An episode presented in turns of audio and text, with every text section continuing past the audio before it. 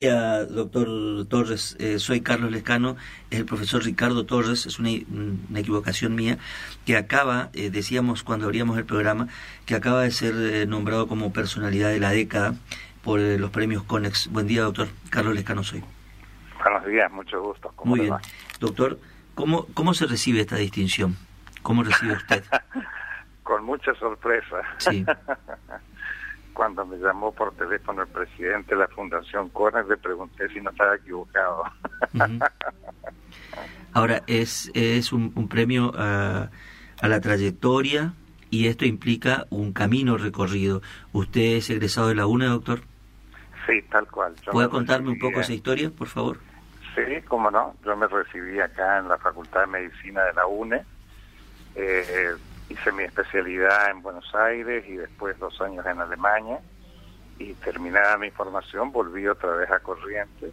Y desde entonces ya me instalé, eso fue en el año 1982 y desarrollé toda mi actividad profesional acá en la ciudad de Corrientes y como docente de la Facultad de Medicina de la UNE.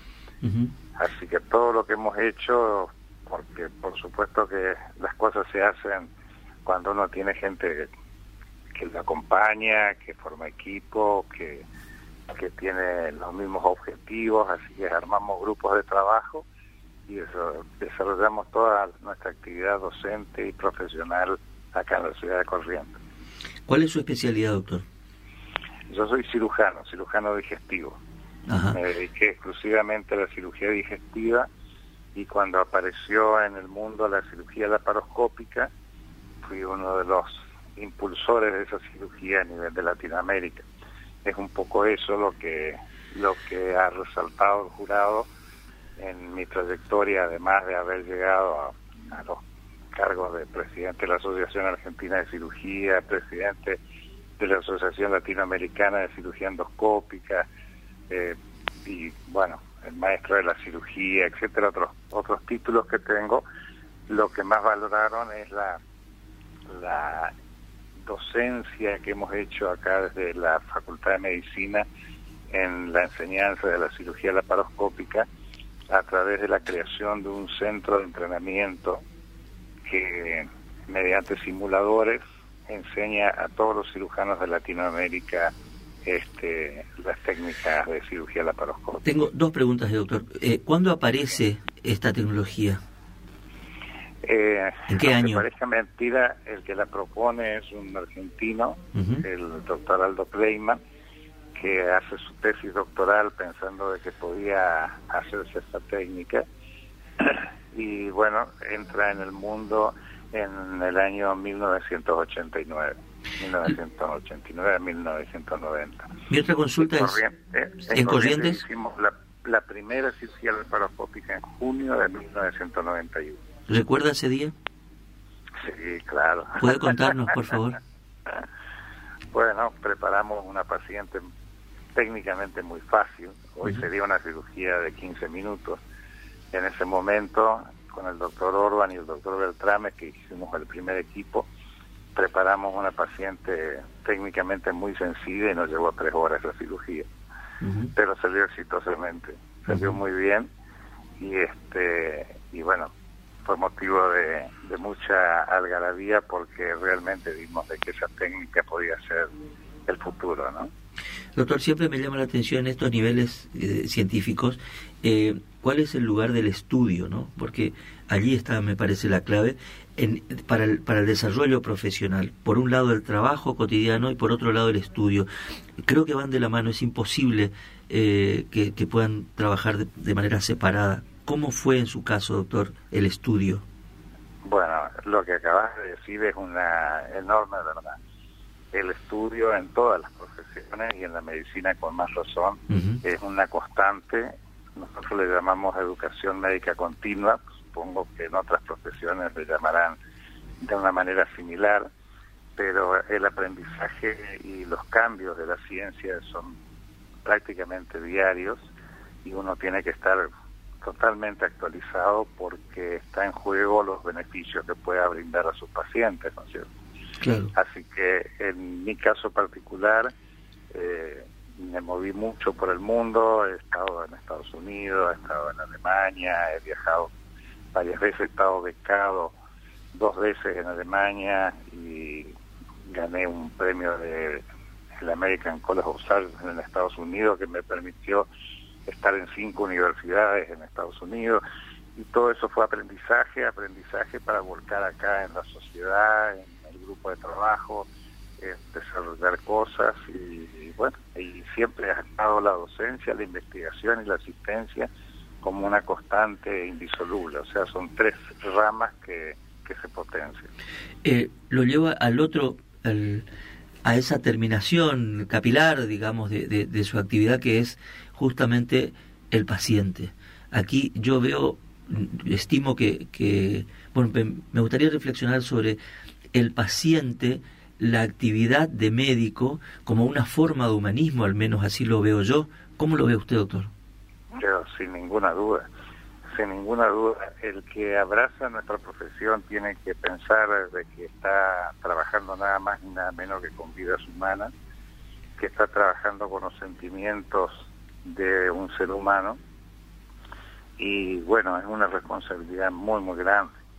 Es una responsabilidad que nos obliga a brindarnos con cuerpo y alma, con toda nuestra fuerza, con nuestra pasión. Así que realmente es una profesión humanística de mucha connotación sentimental, emotiva y, que necesita que uno haga grandes esfuerzos por tratar de, ayudar al prójimo. A veces es factible, a veces es solamente con una palabra y a veces este, con grandes curaciones que nos llenan de alegría. ¿no? Usted vio algún cambio, algún cambio en la relación entre este, estas dos personas, este, el médico y en su paciente, a lo largo de estos años, a lo largo de este mundo tan acelerado, tan relacionado con un montón de cosas, eh, pero me parece que hay un momento en del vínculo del paciente y el médico que me parece, me, me gustaría escuchar su reflexión si ha cambiado algo desde que comenzó hasta ahora. Sí, lamentablemente ha cambiado eh, yo tengo más de 40 años de profesión, así que he vivido distintas etapas y siempre la relación médico-paciente ha sido el pilar de, de, nuestra profesión, ¿no es cierto? Lamentablemente la tecnología ha hecho un poco más fría esa relación. Eh, por otra parte, las exigencias de la sociedad se han vuelto más, más ásperas, o sea, eh, es difícil ahora mantener esa relación médico-paciente que teníamos antes. Por ambas partes, ¿no? Por un lado, porque la tecnología ha enfriado esa relación, ahora hay médicos que ya ni tocan al paciente, sino que le mandan a hacer todos los estudios computarizados y tienen el mismo diagnóstico quizás que se le hubieran tocado, pero tocarlo es, es algo quizás más importante a veces que, que la tecnología.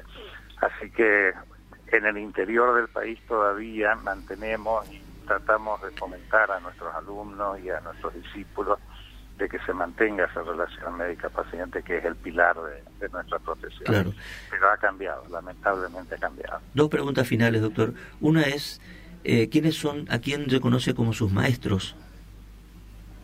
Sí, sin ninguna duda, tengo un mentor a nivel nacional que me ha llevado de la mano en toda mi carrera, que es el doctor Vicente Gutiérrez. Es un excelente cirujano, maestro de la ciudad de Buenos Aires. Ahora tiene 90 años y sigue con la mismísima lucidez y con excelente ánimo. Fue uno de los primeros que me llamó para felicitarme, pero él me ha ayudado muchísimo, muchísimo en, la, en mi carrera. Y a nivel local he tenido un maestro y un amigo excepcional que ha sido el doctor Pirchi. Y eh, si tuviera que agradecer finalmente, ¿a quién agradecería? En el momento que le llaman y le dicen, hay algo que sucede en, en la gente en general es siempre aparece algo, algún agradecimiento, algún algo. ¿A quién sería? Bueno, en primer lugar a mi familia, en primer lugar a mi esposa que es médica, que sabe lo que es nuestra profesión, que me acompañó en todo momento nuestra primer eh, beca en, en Alemania, teníamos un hijo de un año, así que imagínense con un bebé casi recién nacido y me acompañó en todo momento, me apoyó, ha sacrificado cosas de su profesión como médica en pos de la mía, así que sin ninguna duda de que ella ha sido la compañera de todo este derrotero. Pero tengo un enorme agradecimiento, un enorme agradecimiento que a veces no lo sé expresar con la gente que me acompaña en mi trabajo, con todo mi equipo de trabajo, con los cirujanos del hospital escuela que formé, con los que me acompañan en el centro de entrenamiento, con los que operan conmigo todos los días y con todos los que me han acompañado en cada uno de mis proyectos, que sin ellos estoy absolutamente, pero absolutamente convencido que no hubiéramos conseguido nada. Doctor, le agradezco mucho estos minutos con nosotros, reciba nuestro cordial abrazo y muchas gracias. Bueno, gracias por haberme llamado. El doctor Ricardo Torres.